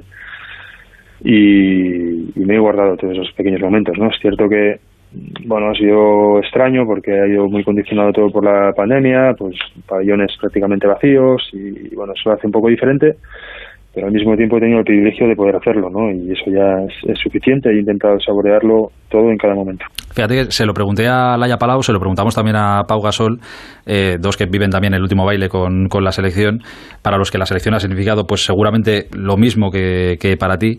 Eh, cuando se sabe que es la última vez de, algo, se disfruta todo el doble, casi más que incluso la primera, que sí. Eso es lo que lo que intentamos, eh, pero a veces no es, no es sencillo. Ah, porque bueno, hay muchas emociones por el medio, ah, intentas evadirte un poquito de, de todo ello y, y, bueno, tratas de centrarte en lo verdaderamente importante que es, que es competir y ya está, ¿no? Eso es lo que siempre tienes entre manos y lo que puedes controlar. Pero sí que intentas quedarte con todos esos momentos, ¿no? eso en eso sí que coincido y, intentas que, que, bueno, que eso que a lo mejor no le prestabas tanta atención en un principio, pues eh, ahora sí, ahora intentas quedarte con ello y, y que no se te escape. Hay un, hay un momento que mi compañero Héctor Rodríguez me recordaba esta, esta tarde, eh, un momento que no sé si quizá hubiera podido impedir el, el, que vivieras el momento que estás a punto de vivir ahora, es decir, estos últimos Juegos Olímpicos en, en Tokio. Y es que la selección española no se clasificó para los Juegos de, de Río, creo que fue palmando un partido en Suecia, creo recordar, en Malmo. Y, el partido. Eh, ¿Te acuerdas, no? sí, sí. ¿Te acuerdas que después de aquel partido, nada más terminar aquel partido, por el golpe que supuso, se te pasó por la cabeza decir hasta aquí la selección se acabó? Uf, um, fue un momento muy duro, como bien dices, y, muy difícil de encajar. Yo creo que era difícil pensar en ese momento que iba a ocurrir después, ¿no? porque no veías nada más que todo negativo. Y, y era tan difícil pensar que, que en ese momento o que cinco años después íbamos a estar aquí gran parte de ese bloque eh, pues a punto de salir para, para los siguientes Juegos Olímpicos no eso en ese momento era impensable pero bueno eh, creo que después de aquel golpe tan duro todos eh, la mayoría decidimos eh, continuar y, seguir luchando e intentar levantarnos de ese golpe tan fuerte. Creo que lo hemos hecho de una forma extraordinaria no porque Uh, a partir de ahí hemos tenido un ciclo muy exitoso en los campeonatos de Europa, uh, con el último bronce en, en Egipto y, y, bueno, nos ha llevado de forma directa a participar en otros Juegos Olímpicos, ¿no? O sea que bueno, de, muchas veces se dice y es, y es una realidad que, que de las derrotas aprende muchísimo. Yo creo que nosotros a raíz de ese momento pues todavía construimos algo mucho más fuerte de lo que teníamos, que ya era un grupo muy unido y, y conseguimos llegar hasta aquí. Eh, claro, ¿cuántos años llevas? ¿Sabrías decirme cuántos años llevas jugando con la selección? Mm, bueno, eh, ha habido campeonatos entre medias que no, no he ido, han sido de forma constante, pero debuté en 2003. ¿2003? Mm. Me cago en la mar, fíjate tú si son años, son 18 años. Digo esto y te, te, pregunto esto porque, claro, es que la carrera, exitosa carrera de, de, un tipo como Raúl Entre Ríos, que es el tío con más internacionalidades de, nuestro balonmano, eh, no se entiende sin, sin su paso por la, por la selección española, sin su estancia en la selección española, ¿no?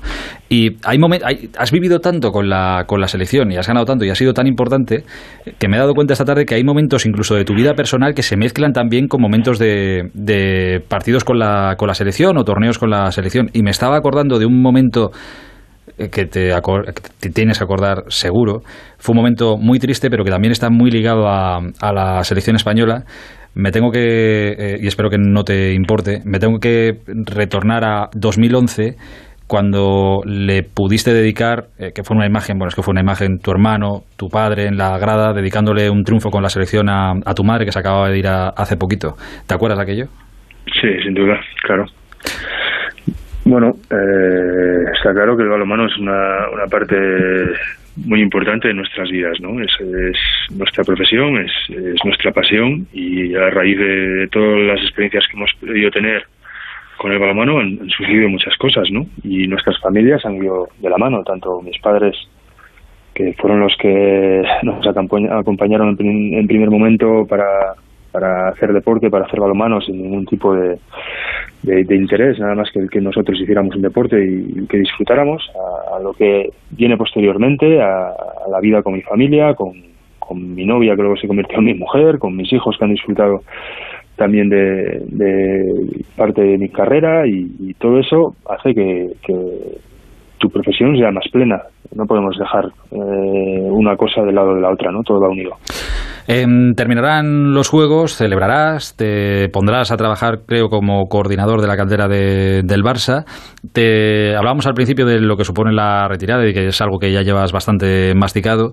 Eh, no sé si de alguna manera el, saber lo que va a pasar contigo, lo que vas a hacer, eh, inmediatamente cuelgues las botas y empiece una nueva vida, si eso de alguna manera lo hace incluso más fácil o más llevadero, el, no enfrentarte al vacío de, ostras, hoy qué hago, sino que ya sabes que hoy tengo algo que hacer cuando esto termine. Mm. Sí, pienso que es importante, ¿no? Tener la posibilidad de, de conocer cuál va a ser tu futuro en, el mundo laboral, en, la vida que hay después de, de lo que significa ser deportista profesional, pues bueno, eh, te da mucha tranquilidad, ¿no? Y eso yo creo que a cualquier persona le, encanta y más cuando tienes una familia y bueno, tienes esa esa tranquilidad que, que, te da ¿no? el, conocer que, vas a continuar trabajando y, además si lo haces en algo que te gusta tanto como es el balonmano eh, y sigues ligado a este mundo que, eh, que es en el que has desarrollado tu otra carrera, pues bueno, es, es mucho mejor, ¿no? Así que bueno, lo, lo afronto con, con mucha ilusión. Sé que va a ser una, una diferencia importante por, por todo, por las rutinas, por, por haber estado tantos años al otro lado, pero eh, creo que también es, es un buen momento y, seguramente habrá mucho que aprender y mucho que disfrutar. Eh, bueno, es que te voy a hacer la pregunta, por lo menos para que quede registrada. ¿Nos podemos traer el oro? Podemos traerlo, como podemos no traerlo, ¿no? es una respuesta... Muy, gallega esa respuesta, sí. Sí, pero, pero es verdad, ¿no? Creo que hemos demostrado que, somos un equipo competitivo y eso, eso es muy importante, ¿no? Eh, nos hemos ganado un poco ese respeto a lo largo de estos últimos campeonatos, ganando dos europeos, con una última medalla en, Egipto, pero nosotros somos los primeros en, en, entender que hay una dificultad enorme en conseguirlo y que puede ser que, no consigamos el objetivo, ¿no? Porque hay muchos grandes equipos que también tienen grandes jugadores, grandes plantillas, hacen buen balonmano y, y así es el deporte, ¿no? Pero bueno, vamos con, muchísimas ganas de, poder hacerlo otra vez, de poder repetir eh, el estar otra vez entre esos eh, mejores equipos del mundo y, y, bueno, iremos viendo cómo va la competición, ¿no? Lo importante es empezar desde el primer día contra Alemania afrontando el partido como una final, que es lo que es, y, esperemos ir avanzando correctamente.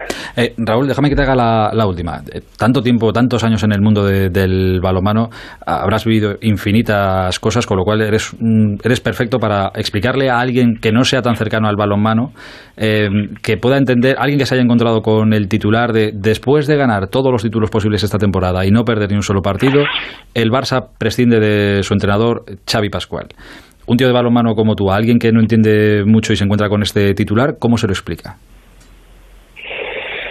Bueno, eh, es una decisión de, del club, de la directiva, en un cambio de, rumbo a lo que ellos consideran que, que, es necesario y nosotros poco podemos hacer ahí, ¿no? Está claro que para eh, para nosotros después de tantos años eh, juntos, ¿no? compitiendo, entrenando en el día a día, pues el momento en el que Pascal lo comunica, pues es una situación chocante porque bueno, no, no se espera, pero inmediatamente después nos ponemos a entrenar, ¿no? Y eso, eso quiere decir que al final nosotros estamos para competir y para, para hacer lo que tenemos entre manos, ¿no? Y ese momento era disputar los dos últimos títulos que tenemos de la temporada, la Copa del Rey y la Champions League, y nos centramos inmediatamente en eso, ¿no? Eh, nosotros como jugadores intentamos hacer nuestro trabajo lo mejor posible y, estamos también expuestos a, cambios de entrenador, a cambiar nosotros mismos de, ciudad, de club y, bueno, es la vida del deportista y del entrenador. Esa es la mentalidad de, un deportista. Eh, Raúl, te agradezco de verdad este ratito porque queríamos que fuera una especie de buen viaje a Tokio y una especie también de feliz último baile. Te mando un abrazo gigante. Igualmente, muchísimas gracias.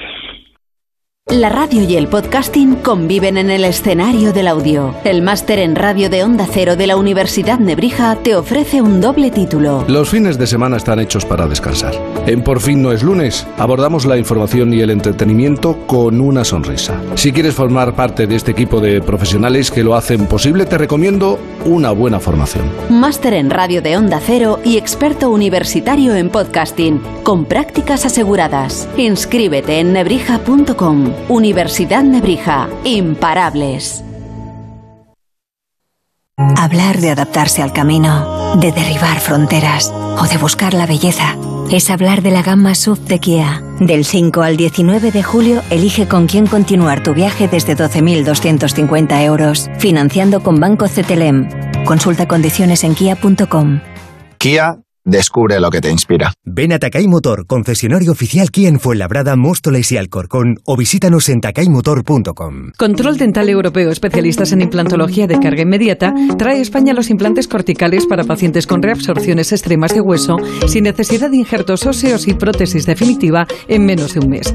El tratamiento más pionero en implantología a un precio competitivo, compruébelo. Confíe en Control Dental Europeo y vuelva a sonreír. Consulte su caso sin compromiso en el 91 575 3404 y controldentaleuropeo.com. ¿Problemas de humedad? Iberdeco Humedades es la solución. Devolvemos la salud a tu vivienda con nuestros tratamientos antihumedad definitivos, de principio a fin, hasta 30 años de garantía. No lo pospongas más. Solicita ahora un diagnóstico gratuito en iberdecohumedades.es 910 31 10. Restaurante Asfontes. Auténticos productos gallegos. Carnes, pescados, mariscos, caldo gallego, empanada, lacón y una amplia carta de vinos. Salones ideales para celebraciones y también terraza. Con el excelente trato de siempre. Asfontes. En General Laci 10, cerca de Atocha. Y ahora también en la calle Áncora 32. asfontes.com.es. Smartphone, tablet, PC. ¿Tienes más de un dispositivo? Sea cual sea, Onda Cero va siempre contigo. Descárgate la app en tu tablet o smartphone. Suscríbete a tu programa preferido a través del podcast. Escucha la radio en directo en tu PC, desde cualquier lugar del mundo. OndaCero.es. Más y mejor. El transistor. Aitor Gómez. A ver, Busti. Repasamos últimos nombres propios del día. El Granada ha presentado esta tarde a Vaca, el delantero centro que la pasada temporada estuvo en el Villarreal. El Rayo Vallecano ha confirmado el fichaje de Iván Bayiu, un lateral derecho que había terminado contrato el pasado 30 de junio con el Almería. O sea, ya tiene nuevos laterales. Fran García, eh, que llega del Real Madrid, que ya estuvo cedido la pasada temporada. Y ahora para el lateral derecho a Iván Bayiu. Y también se nos marcha una joven promesa del fútbol español. Bueno, se marcha del Málaga. En concreto es el holandés Dian Huijsen, un chaval de 16 años que juega de central, que mide 1,95, que llevaba en la academia del ¿Cuántos Málaga. años? 16. 1,95 con 16 años. Sí, sí. Y además de crecimiento. hablan muy bien de él, defensa central que estaba en la Academia del Málaga desde eh, hace seis años, desde el 2015. Y estaba jugando ya con el equipo juvenil, a pesar de ser cadete. Se lo lleva a la Juventus de Turín. Quedaba libre el 30 de junio. Había varios equipos españoles detrás de él. Se va a la Juve, que pagará en modo de compensación al Málaga 200.000 euros. A nivel internacional, tres nombres propios. Giroud, el delantero centro francés que estaba en el Arsenal, se va al Milan. El Milan pierde portero. Donnarumma ya se ha hecho oficial. El Chelsea estaba. Exacto. Eh, perdón, el, el Chelsea, exacto.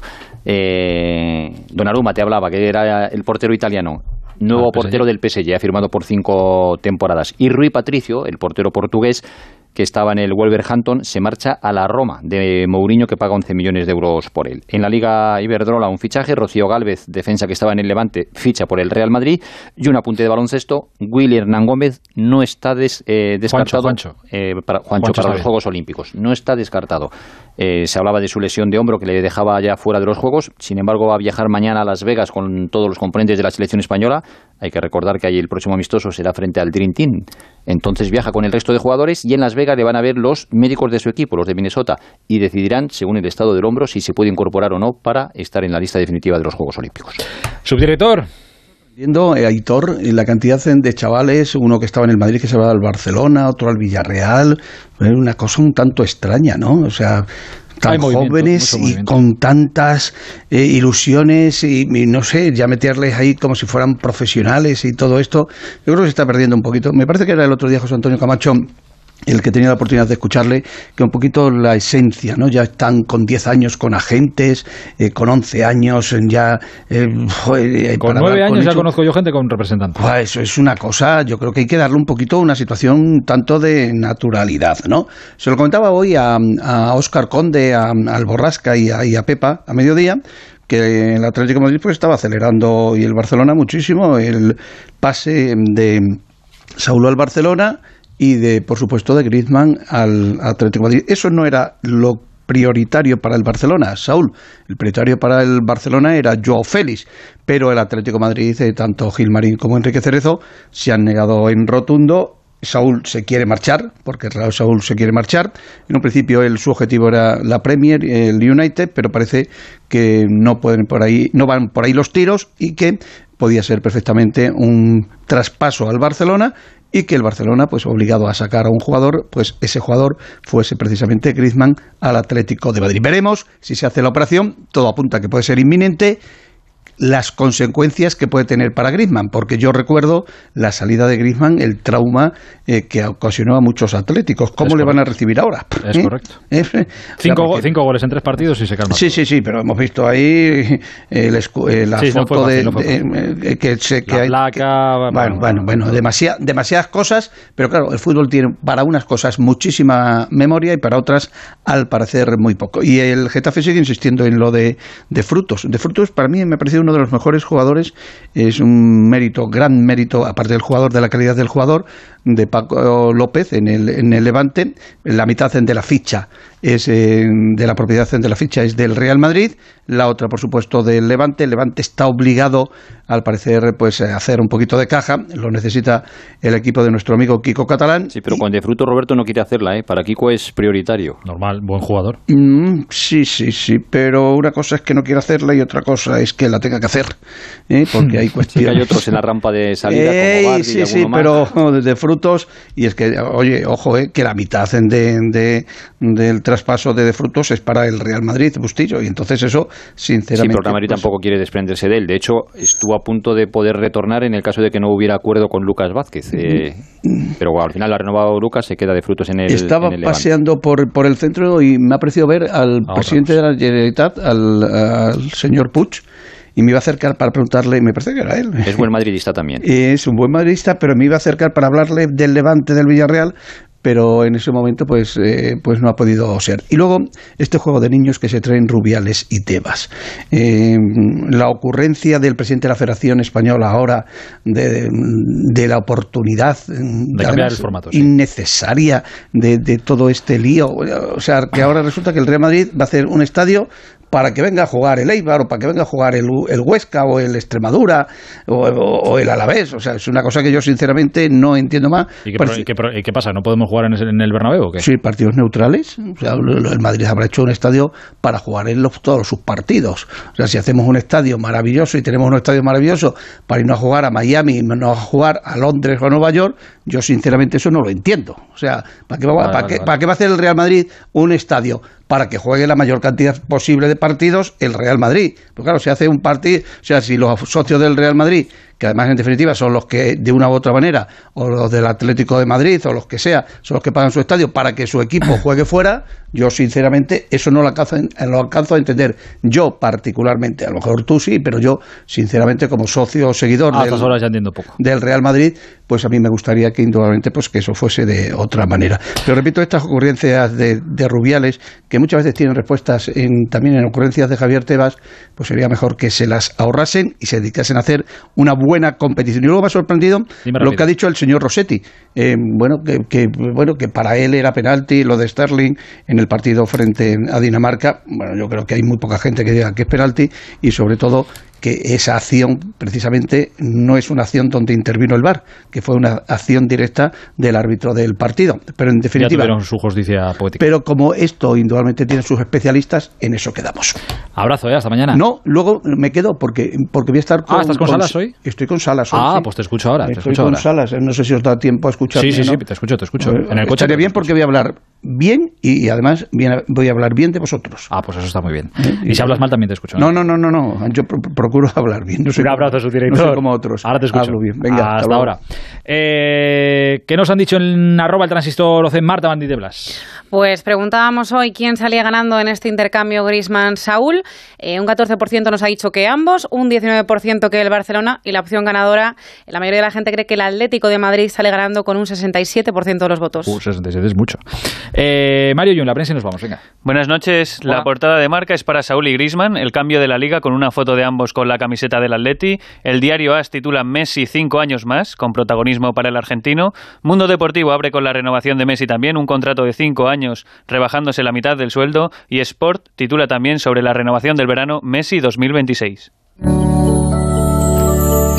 Terminamos la noche contigo, Juanma. En estos tiempos turbulentos de traiciones y deslealtades varias, el acuerdo entre el Barcelona y Messi es una noticia reconfortante.